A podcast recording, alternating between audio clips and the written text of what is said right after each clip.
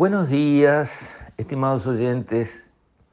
Quisiera referirme hoy a esa idea lanzada por Argentina y Brasil de crear una moneda común para mm, realizar transacciones en el espacio económico del Mercosur, algo así.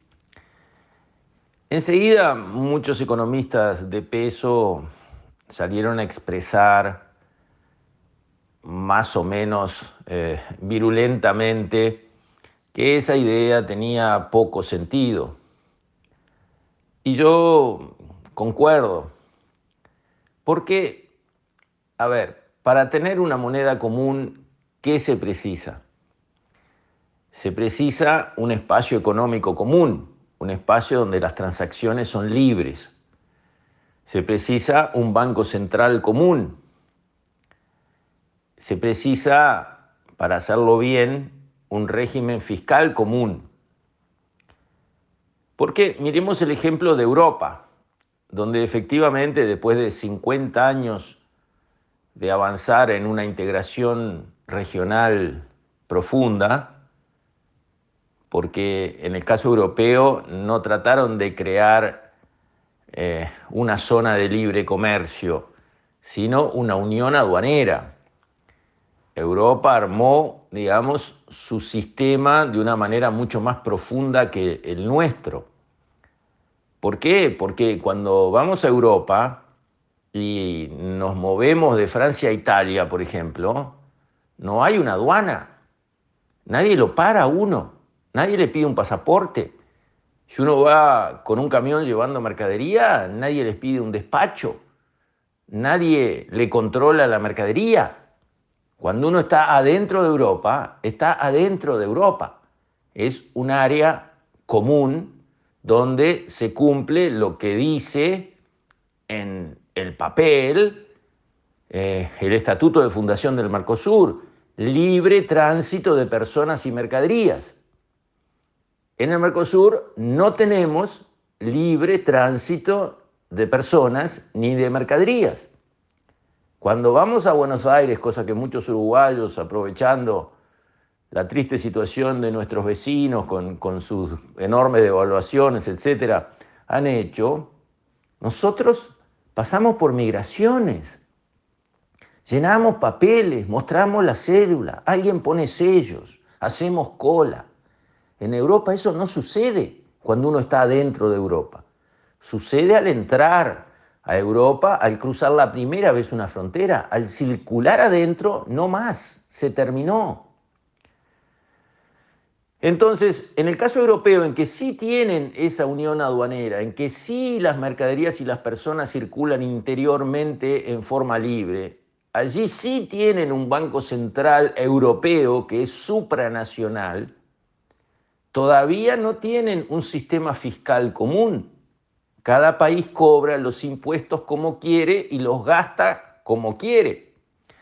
Bajo ciertas normas de una especie de directriz comunitaria que indica que no pueden tener más de tanto déficit o esto o el otro, cosa que muchos países incumplen eh, regularmente.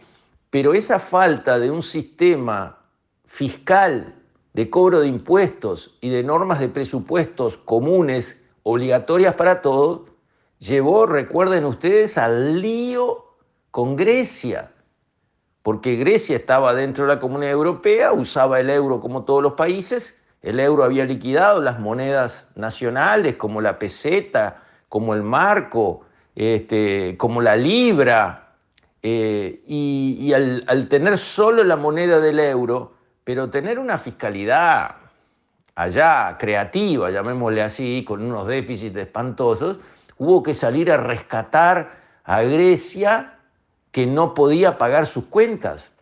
Entonces, fíjense cómo la moneda común no es solo decir, ah, eh, inventamos el nombre de una moneda, eh, inventamos un banco central y nos ponemos a emitirla.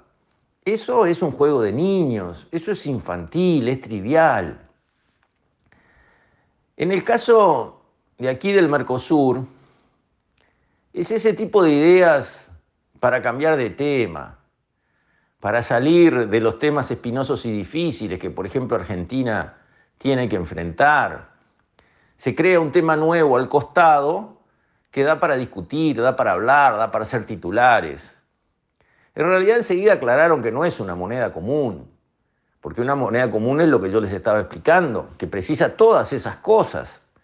En realidad más bien lo que quieren decir es una unidad de cuenta, que no es lo mismo que una moneda común. Una moneda común hay que imprimirla y entregársela a la gente para que haga transacciones. Eso es una moneda común. Uno va a Europa y transa lo que quiere comprar con euros, que tiene en billete o en papel, en papel o en moneda. Eso es una moneda común. Hay que dársela a la gente para que opere comercialmente. Eso no es lo que quieren hacer. Quieren hacer en realidad lo que se llama una unidad de cuenta, como son, por ejemplo, en el Fondo Monetario Internacional, los derechos especiales de giro, que es la unidad de cuenta en que el Fondo Monetario Internacional, que es una especie de banco central de los bancos centrales y que está ahí para rescatar a los países que se meten en problemas, hace las cuentas de los aportes de los distintos países a la entidad, de la línea de crédito que los distintos países pueden recibir, etcétera, etcétera. Es una medida, es una unidad de cuenta. No es una moneda común en el sentido que todo el mundo entiende como moneda común, que tendría que venir, si se hiciera como moneda común, a sustituir al peso uruguayo, al peso argentino, al real, etcétera.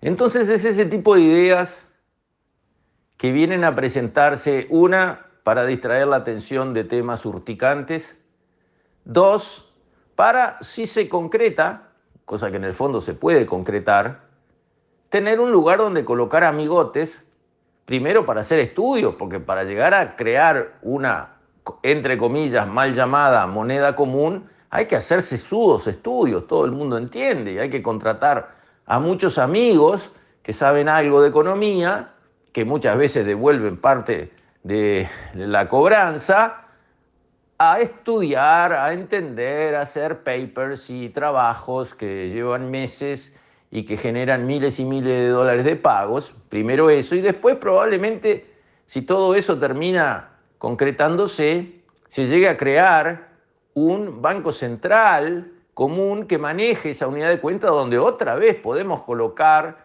muchos amigos este, durante largos y jugosos contratos, y entonces tenemos otro lugar donde aplicar los recursos de los pobres contribuyentes que se desloman trabajando para pagar impuestos altísimos en este Mercosur y se despilfarran produciendo nada más que buenos contratos para buenos amigos, como es el Parlamento del Mercosur, el Parlasur. ¿Para qué queremos un Parlamento del Mercosur?